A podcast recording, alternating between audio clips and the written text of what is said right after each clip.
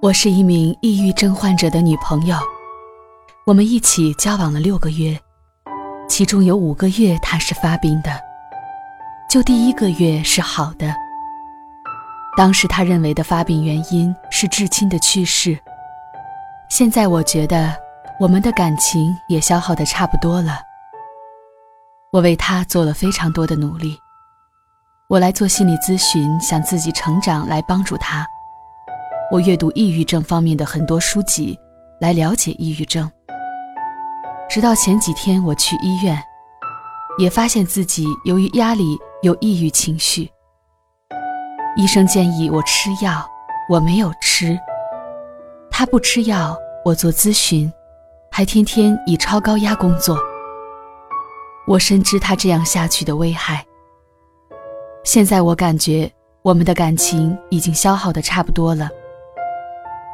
想在离开前，兴许能做些什么。我的离开并不是因为我放弃，而是这个过程，我觉得自己很多余，没有起到帮助，反而总添乱，总让他更抑郁。因为他的病情，他的所有家人丝毫不知情。他家人是关爱他的，这个我可以确定。只不过是方法是错误的。我希望他父母能知道这个问题，帮助他继续做治疗。不知道这样做会不会不好呢？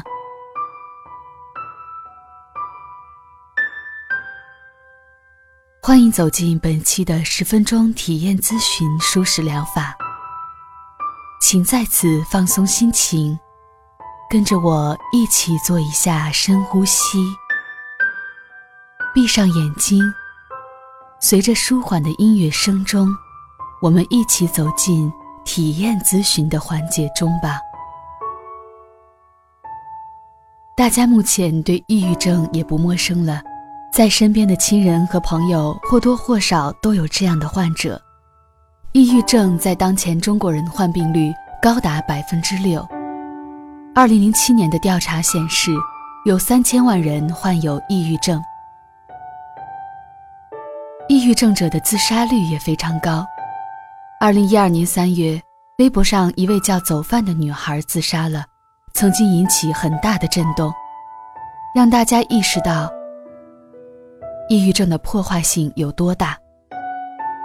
药物治疗是必须经历的过程，心理辅导也是关键环节。有效的社会支持系统，亲友和同事、老师、同学等。也起着重要作用。鉴于你也已经成为确诊的抑郁症患者，因此你也需要专业有效的治疗。下面针对你的问题展开叙述。心理疾病遵循保密原则，但也存在保密例外，如一，来访者同意将保密信息。透露给他人。二，司法机关要求心理咨询师提供保密信息。三，出现针对心理咨询师的伦理或法律诉讼。四，心理咨询中出现法律规定的保密问题限制，如虐待老人、儿童等。五，来访者可能对自身或他人造成即刻人身伤害或死亡威胁的。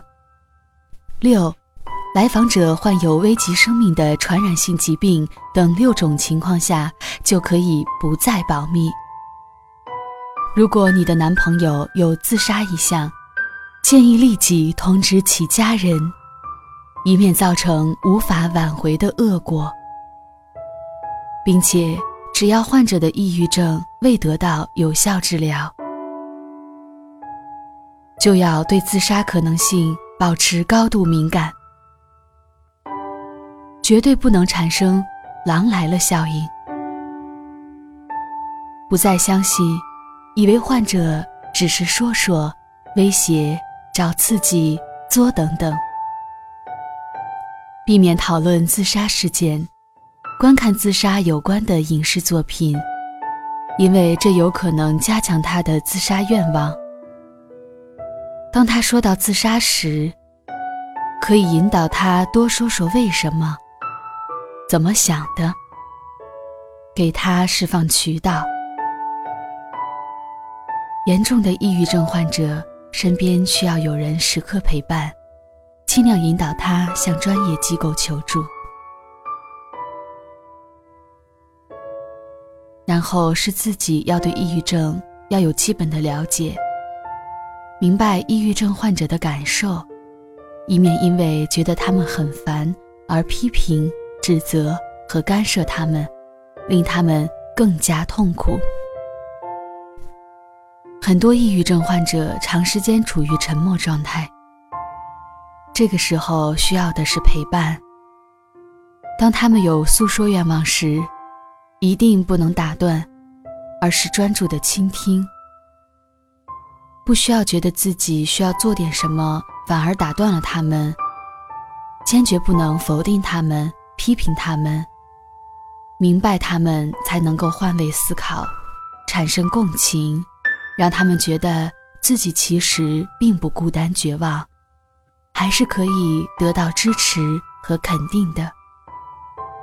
无论症状持续多久，这份理解都是必不可少的。这方面你做得很好。最后是努力激发他们的潜力和价值感。抑郁症者的内心。是极其荒凉无助的，无助到绝望，再导向自杀。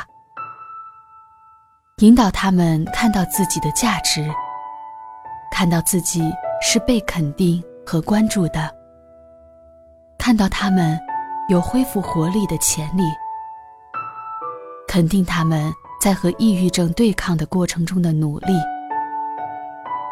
向他们的内心。输送阳光和雨露，让他们的心田重新绿草如茵，生机盎然。还有很多行为疗法可以辅助，比如陪伴他以前户外活动，如徒步、散步、游泳、登山等等；陪伴他听音乐、学习等。相信多一份关心，就多一份希望；多一点爱，就多一个回到阳光轨道的人。感谢每一位陪伴者的付出和努力，我们一起打造爱的氛围。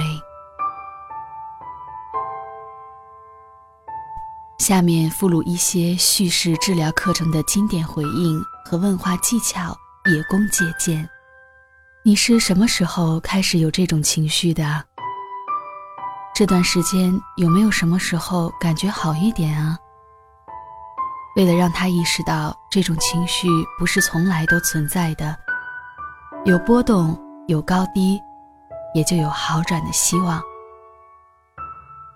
听起来你过得好不容易啊，那经历了这么多事情，你是怎么坚持到今天的呀？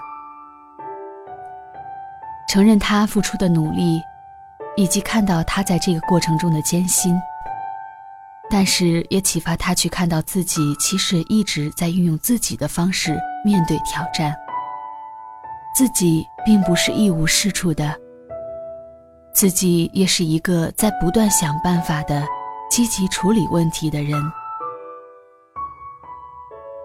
如果你的父母或伴侣、孩子，他最好的朋友，他崇拜的某个偶像，十年后的自己，十年前的自己，了解你现在的状态和你经历的事情，他们会怎么说啊？